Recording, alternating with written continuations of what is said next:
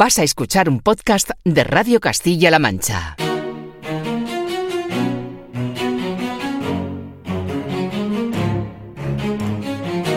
Radio Castilla-La Mancha.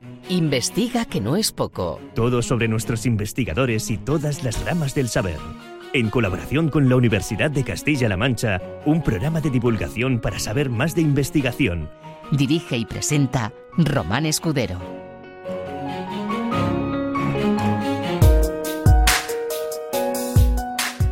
Hola, bienvenidos y bienvenidas a Investiga que no es poco.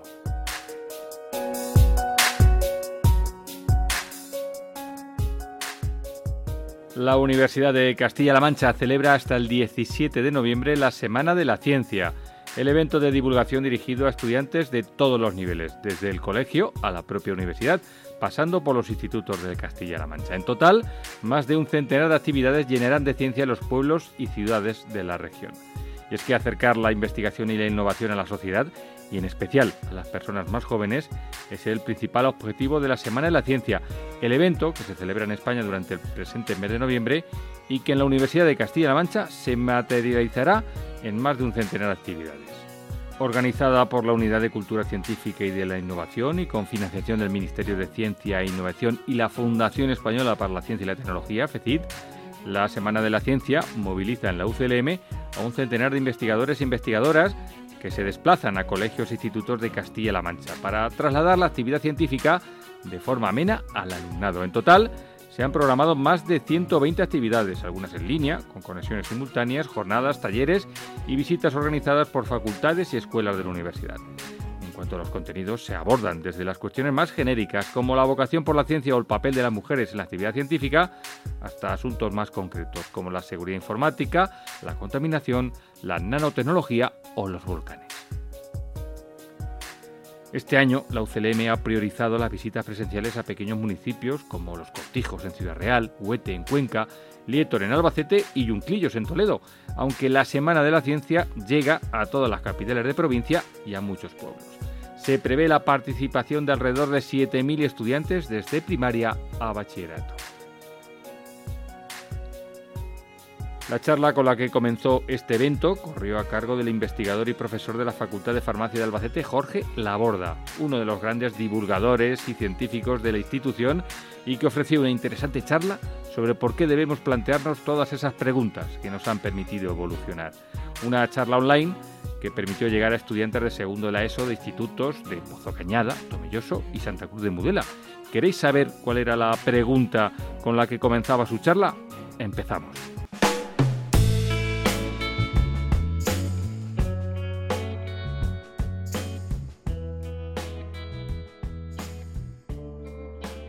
Jorge Laborda, uno de nuestros mejores divulgadores en la Universidad de Castilla-La Mancha, que ha tenido el placer de comenzar la Semana de la Ciencia de la UCLM, que comenzó este jueves día 10 y que se va a extender hasta el próximo día 17 de noviembre. Eh, Jorge, bienvenido a Investiga que no es poco. Muchas gracias. Bueno, tú participaste a través de la modalidad online, donde pudiste conectarte con aulas de varios institutos de la región, de Tomelloso, de Santa Cruz de Mudela, Pozo Cañada, y a los chicos les planteaste una pregunta aparentemente que no la solemos hacer nadie, pero que esconde la razón fundamental de la ciencia y del método científico.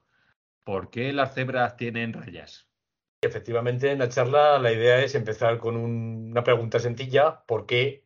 Que es algo que, bueno, una pregunta que evidentemente viene detrás de una observación, ¿no? La observación es las cebras tienen rayas, los caballos no, los burros tampoco, ¿por qué? Esa es una pregunta que nos lo hacemos los seres humanos, claro. Eh, tenemos curiosidad, ¿no? Básicamente es una propiedad intrínseca a nuestra naturaleza humana. Y a partir de, esa pregunta, pues lo que he intentado hacer en la charla es explicar el método científico de cómo se va avanzando para intentar llegar a la respuesta de ese por qué. Y bueno, la idea es que contamos que se emiten hipótesis, o sea, se proponen ideas, las hipótesis son más que ideas, intentan explicar esa, esa observación. ha habido varias, que si camuflaje, que si confunden a los leones, que la leona se pone a, perseguir a la cebra y las rayas como que la, hacen perder de vista, eh, o una hipótesis así, o que avisan de un peligro, es decir, le, intentan engañar al león, que soy peligroso, no vengas a por mí, que hay otros animales que se pintan de colores, que son peligrosos, claro, la cebra no parece que tenga mucho peligro, para el león desde luego. Entonces, poco a poco vas observando y vas viendo cómo esas hipótesis, pues no son verdad. ¿No? O sea, no es camuflaje, no es que sea una cebra peligrosa. Otras hipótesis es que sirven de, para identificarse los individuos unos con otros, porque las, las rayas son también individuales, como nuestras huellas digitales son individuales en esos animales. Dice, bueno, fulanita, la ácida de las rayas torcidas, ¿no? O sea, de las rayas más rectas. No, tampoco sirve para eso. Entonces, al final se queda con una hipótesis que es que protegen de la picadura de las moscas. Y bueno, para eso hay una serie de evidencias. Las moscas son peligrosas, transmiten enfermedades. Si transmites enfermedades y caes enfermo, no te puedes reproducir. Con lo cual, claro, aquellos que tengan una protección frente a las moscas se reproducen mejor. Entonces, ¿los otros animales que no tienen rayas tienen protección contra las moscas? Te puedes preguntar. Pues resulta que sí, los impalas tienen una protección, vibran su cuerpo rápidamente y hacen que las moscas no tengan tiempo de chuparles la sangre. Los elefantes tienen una piel muy gruesa, otros animales tienen otro tipo de, defensas. Y cuando efectivamente analizas, coges moscas en África, ¿no? Moscas que han picado animales, y les hago un análisis genético de la sangre que tienen dentro, pues resulta que muy poca sangre es de cebra. Así que parece que efectivamente las cebras están protegidas de que las moscas les piquen. Eso no quiere decir que sean a rayas. Pues otra cosa. Pero de momento sí que es verdad que las cebras están protegidas. Bueno, vamos a hacer algún experimento, ¿no? Cuento una charla. Cogemos a un caballo y le ponemos una manta por encima que está imitando a la raya de las cebras. Y vemos que efectivamente el caballo es protegido de que las, las moscas se aproximen a él. Justo que cuando no tenía las rayas, sí que se aproximaban. Le pongo la raya de la cebra al caballo y dejan de aproximarse. Bueno, vamos a hacer al contrario con la cebra, que eso es parte del, experimento control, ¿no? que es que le pongo una manta a la cebra que no tiene rayas, es decir, se la quito. Y ahora voy a ver si las moscas se aproximan a la cebra más. Y efectivamente pasa también eso, con lo cual llegamos a la conclusión de que eh, las rayas sirven para proteger a las cebras de que se aproximen a las moscas. Pero ¿cómo lo hacen?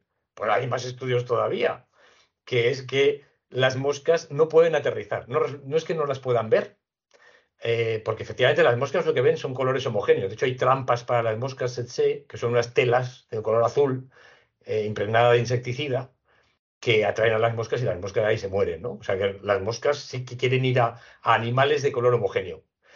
Bueno, las cebras las pueden ver, pero cuando van a aterrizar, pues ahí sí que se confunden. Luego, la hipótesis de la confusión es verdad, pero para las moscas, no para los leones. las, moscas no saben dónde está la superficie de la cebra y no puede aterrizar y choca y sale rebotada, ¿no? Con lo cual, evidentemente no, no le pueden picar. Entonces ahí nos quedamos. Pero bueno, nos podemos preguntar más cosas. Por ejemplo, ¿por qué rayas negras y blancas o no amarillas y rojas o de otros colores? No sabemos eso todavía por qué.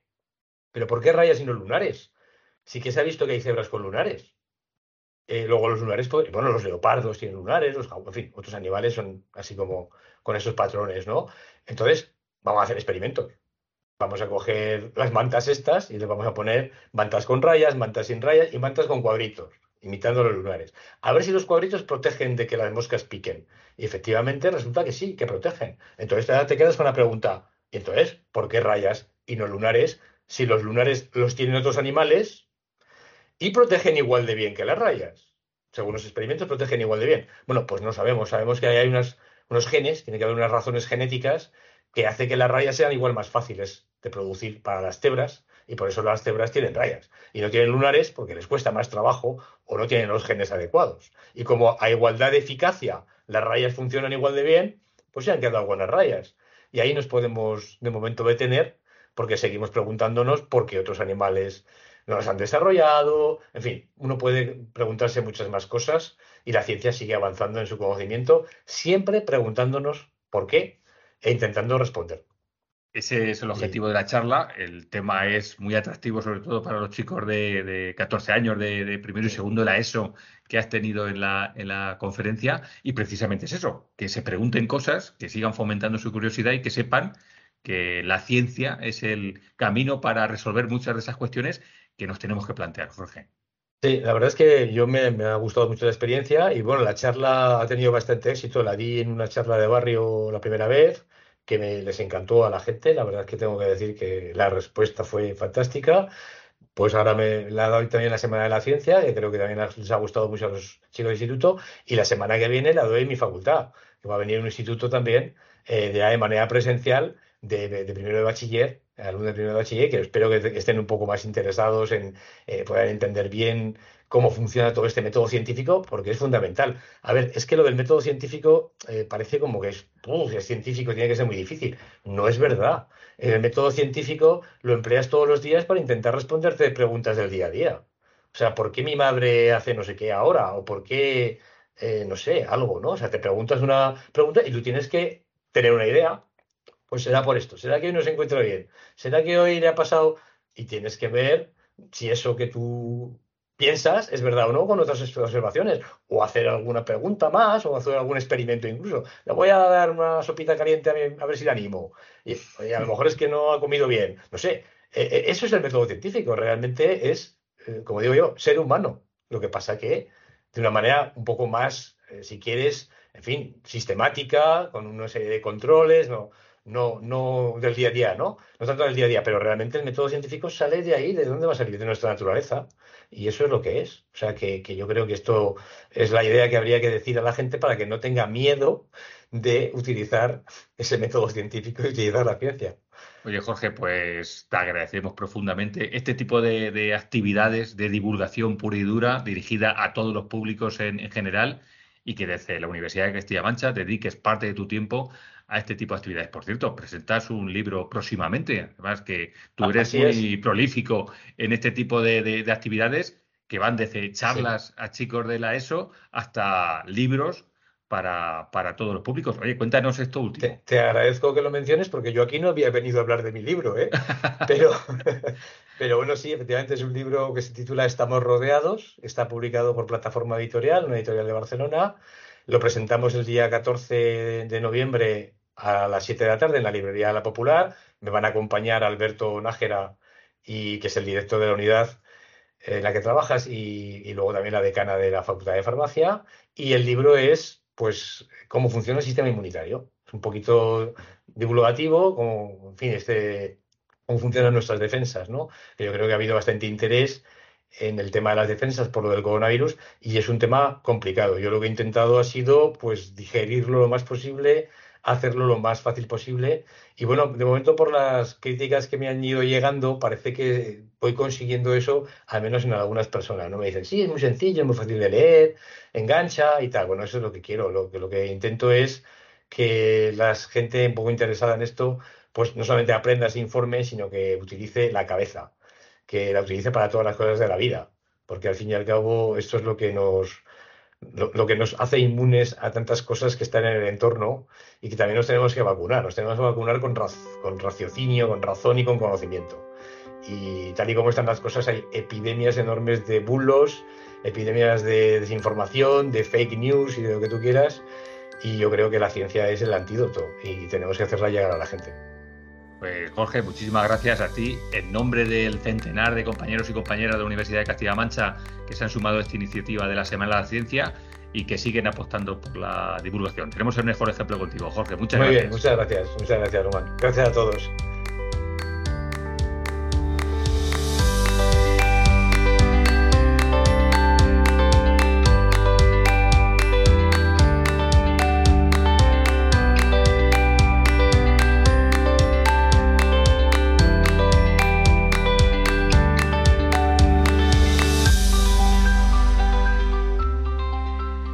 Nos ha brotado una doctora en el bancal de la UCLM.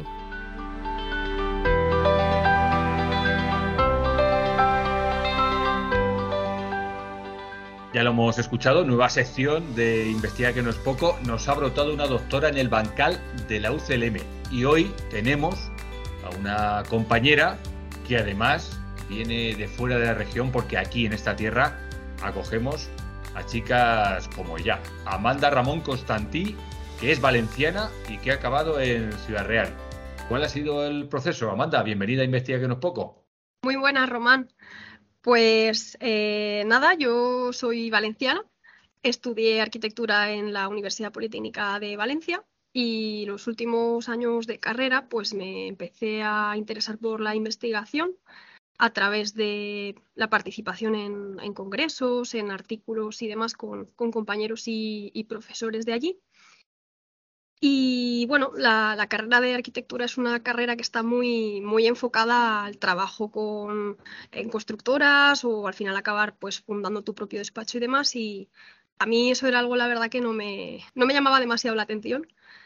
Así que el último año de, de máster decidí que, que quería hacer la tesis doctoral. Lo que pasa es que, bueno, en arquitectura las tesis doctorales no son, suelen ser algo que te tomas un poco como un hobby y yo no lo, no lo, no, veía que se fuera el camino para mí. Yo, pues para mí la, tesis tenía que ser un, un, trabajo.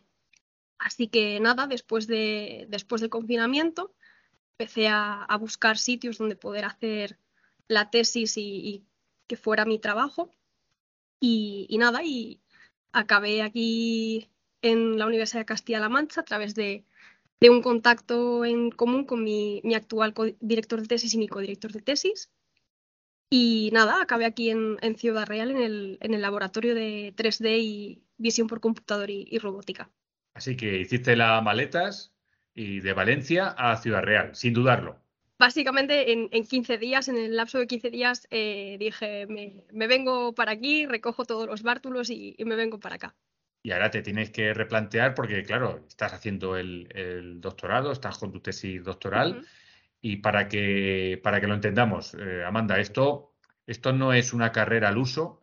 Es cierto que es el último grado académico, el mayor grado académico que se puede obtener, pero la forma de, llevarlo es, muy distinta. Hay mucho trabajo individual en colaboración, como no, con tus directores, pero hay que ser exigente con una misma para, para poder cumplir todos los trámites.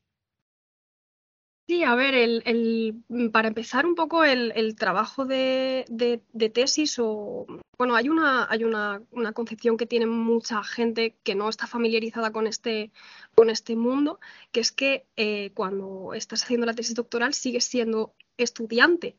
Mucha gente me, me, pregunta, oh, qué interesante la tesis, seguro que tendrás que estudiar mucho y demás. Y digo, no, es que la tesis no, no yo no me dedico a estudiar, la tesis es, es, es mi trabajo.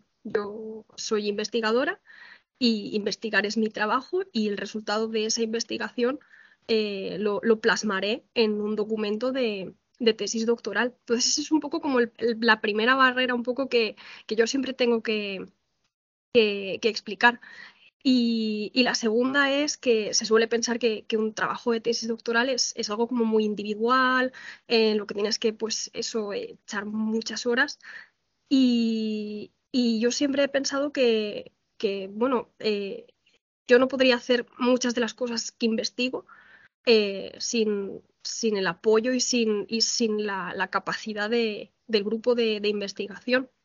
Eh, más incluso viniendo de, donde yo vengo, que es de un, de un ámbito de arquitectura, construcción, materiales y etcétera, y teniendo en cuenta que trabajo con chivaches como robots, algoritmos, eh, cosas programadas y demás que yo no, no, sabría manejarlas si no fuese por, por toda esa gente de apoyo que, está detrás y que está constantemente en el, en el grupo. Y hablamos de investigación porque básicamente investigar es hacerse preguntas y una tesis doctoral es hacerse una pregunta concreta, es plantear una hipótesis a partir de la cual pues buscar datos y encontrar soluciones. Eh, ¿Qué pregunta te hiciste tú junto con tus directores de, tesis y es en la que estás trabajando? ¿Qué pregunta inicial? Pues bueno, mi, tesis doctoral eh, viene bastante dada eh, por el, proyecto por el que yo estoy, estoy contratada, que es un proyecto que busca la automatización de, busca un poco el, captar de forma automática datos de, edificios para meter estos datos en modelos eh, que se puedan leer digitalmente con un ordenador y ver un poco eh, las características térmicas que, tiene un edificio, es decir, cómo se comporta térmicamente ante, eh, diferentes situaciones climáticas, ante cambios de temperatura extremos, eh, etcétera, los, los, edificios. Entonces, eh, este proyecto era un poco pues el que nos daba toda la, toda la excusa para yo empezar mi, mi tesis, así que esa fue un poco la, la, idea principal, ¿no? la, pregunta. Em, ¿Cómo hacer que de forma automática eh, yo pueda obtener datos de térmicos, concretamente de, de edificios? Pero estamos hablando de cualquier edificio, me refiero edificios actuales, edificios con, eh, décadas de, antigüedad o solamente para los edificios que se estén planteando sobre, sobre un plano? ¿Es algo que se puede aplicar a todos? Sí, eh, yo he trabajado con ambos tipos de, edificios. Lo que yo estoy, lo que yo estoy investigando actualmente es, es aplicable tanto a edificios más de tipo patrimonial, por así decirlo, edificios eh, por ejemplo, recientemente hemos estado trabajando en la, Catedral de Cuenca, en una parte de la Catedral de Cuenca, pero también he trabajado en, edificios de construcción relativamente reciente, como son algunos del, campus de aquí de, Ciudad Real. Eh, la idea es que, que, si bien lo que yo hago es algo que ya se está empezando a implementar desde el diseño de edificios nuevos, eh, yo estoy trabajando justo un poco como al revés, es decir, trabajando en edificios que ya están construidos, sean muy viejos o sean un poco más nuevos, eh, pero en los que no se ha realizado como este estudio de saber desde la fase de diseño eh, cómo se van a comportar, pues eh, si hace mucho frío fuera o si hace mucho calor fuera, si tienen algún tipo de, problema, de fuga, de mm, la climatización no funciona correctamente, todo eso lo puedo, lo puedo detectar yo con, con la investigación que estoy llevando a cabo.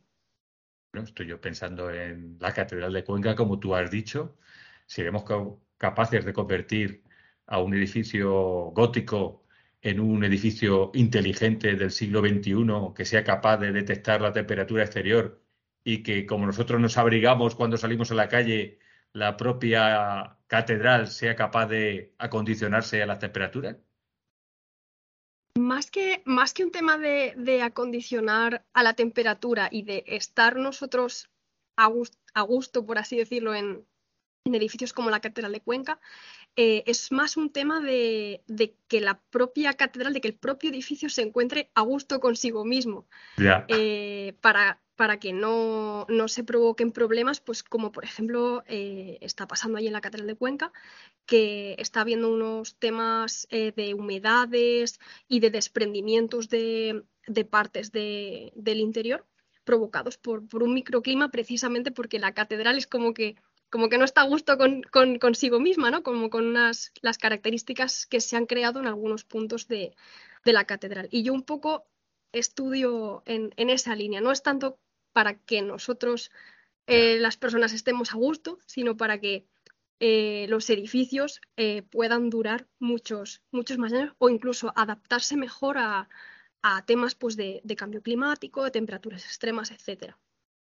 Fíjate que estamos hablando de una ciudad que es patrimonio de la humanidad, que tiene edificios como la Catedral de Cuenca, que después de muchos siglos ahí siguen mostrando su esplendor y, el trabajo está en que eso siga siendo así. Con lo cual ya velamos más por lo que tú dices, por las construcciones, que por quienes las habitamos. Efectivamente. Y porque, porque sigan estando en pie muchos años más y, se adapten eh, pues un poco a, todo lo que, lo que pueda ser que, venga. Pero claro, para eso no, nos hace falta conocer una infinidad de datos que ahora mismo ni siquiera tendremos en mente, no sé, el grado de, grado de humedad, la temperatura, eh, es decir, eh, las ventilaciones que, existen en esos edificios, y todo eso es, posible captarlo con la tecnología actual, mediante sensores, de una manera más o menos sencilla.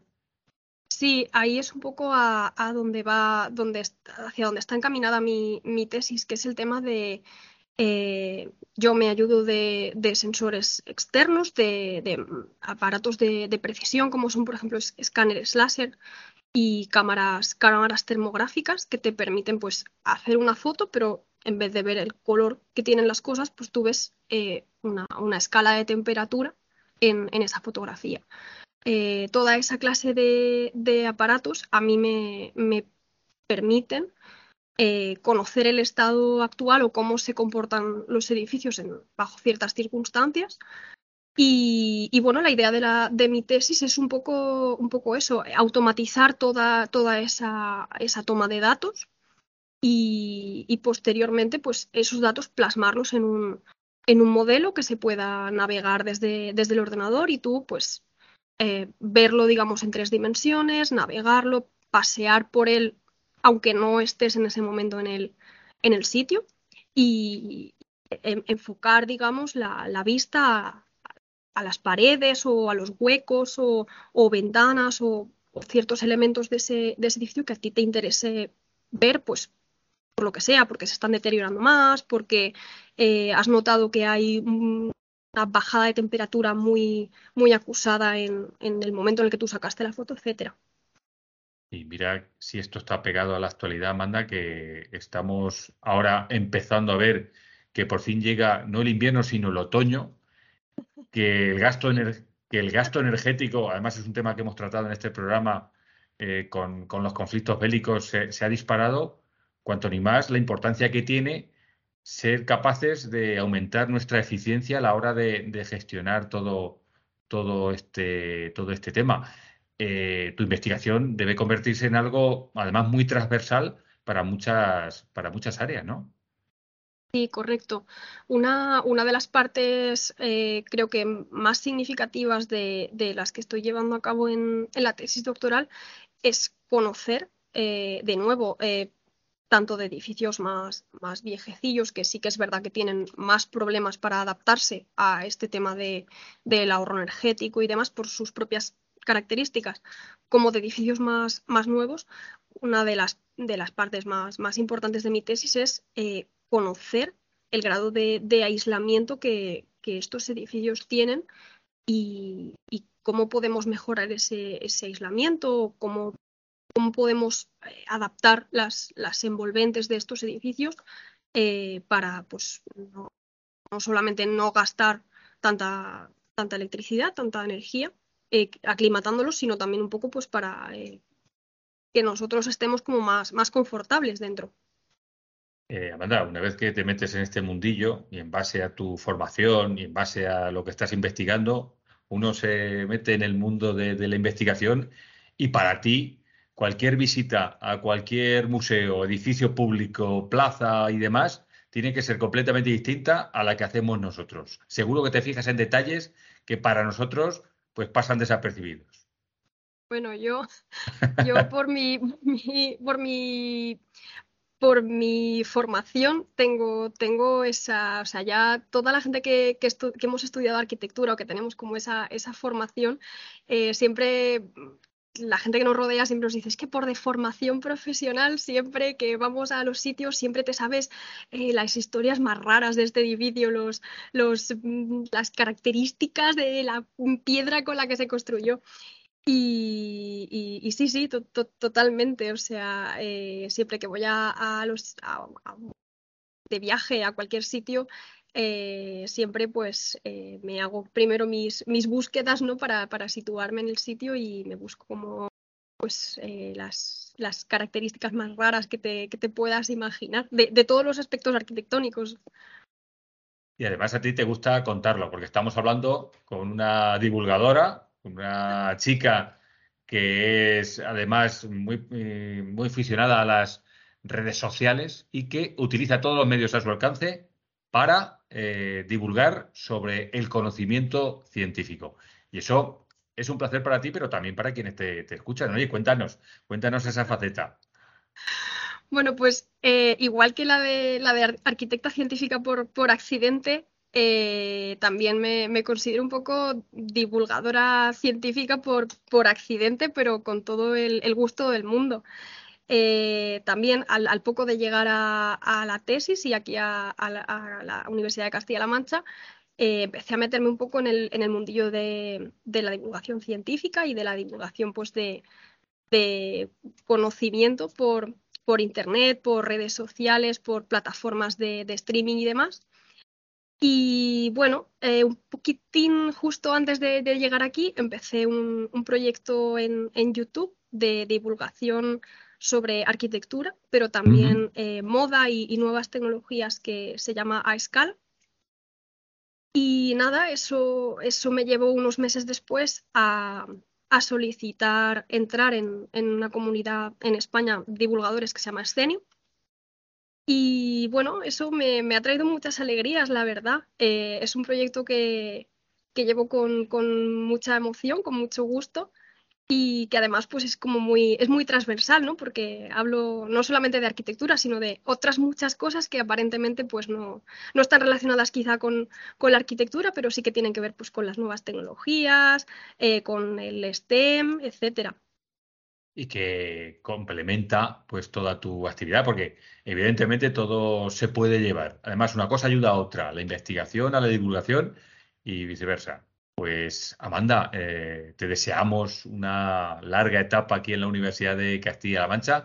Te queda mucho trabajo por hacer, pero un trabajo que se hace muy a gusto y que va a tener una primera parada que será la defensa de tu tesis doctoral, pero que no será nada más que el comienzo de una carrera investigadora. ¿Te ves ya muy cerquita de esa etapa, Amanda?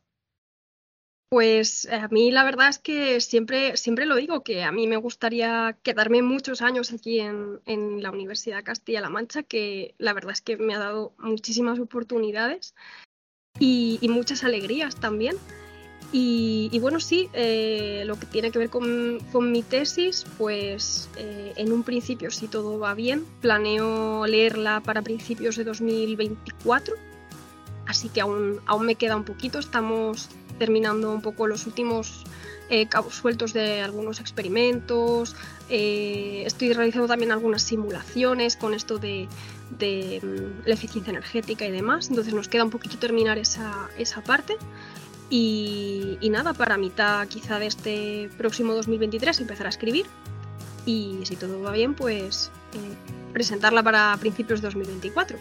Así que veremos a ver qué tal se da.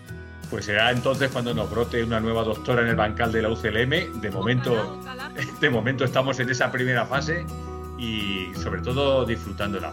Muchísimas gracias Amanda por estar en Investiga que no es poco. A ti Román por tenerme aquí.